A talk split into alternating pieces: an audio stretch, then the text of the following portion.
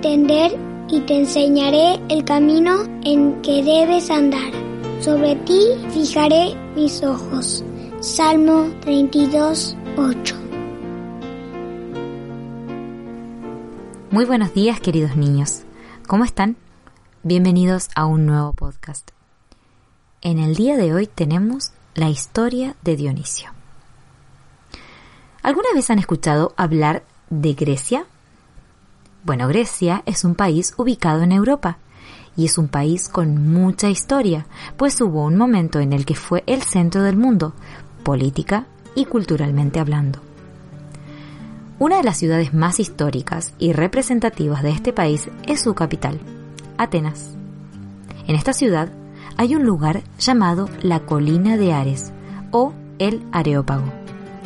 Cerca de 2000 años atrás, este lugar sesionaba un tribunal, el cual controlaba a los magistrados, interpretaba las leyes y juzgaba a los homicidas. En la Biblia se nos menciona el Areópago de Atenas en una ocasión.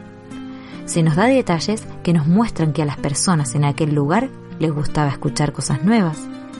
Así que invitaron a un expositor muy particular a hablar del mensaje tan especial y diferente que traía. ¿Han leído alguna vez esta historia? Bueno, la pueden buscar en el libro de los Hechos, capítulo 17, versículos 16 al 34. El expositor que estaba de visita era el apóstol Pablo, y el mensaje especial y diferente era el Evangelio. Nada semejante había sido dicho anteriormente, y muchas personas estaban curiosos de escuchar este mensaje. Así que invitaron a Pablo a hablar al aerópago.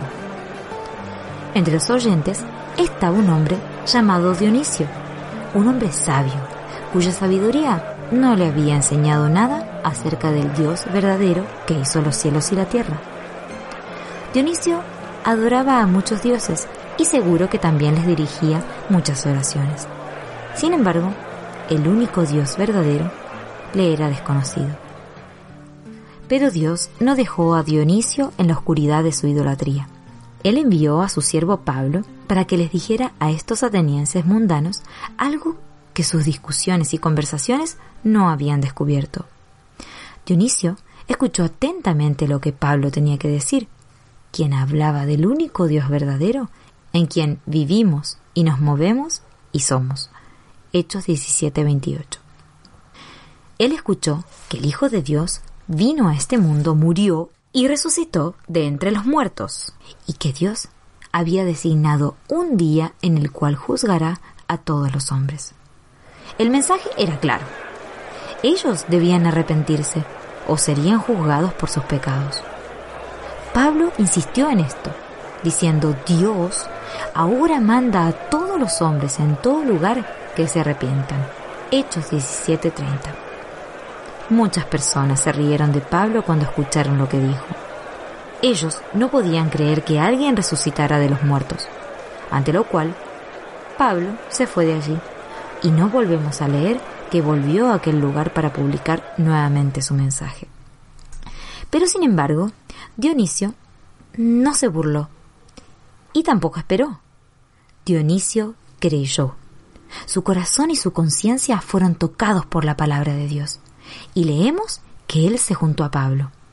Esto significa sin duda alguna que él dejó a sus amigos de la colina de Ares para seguir a Jesús en el camino que Pablo les había enseñado.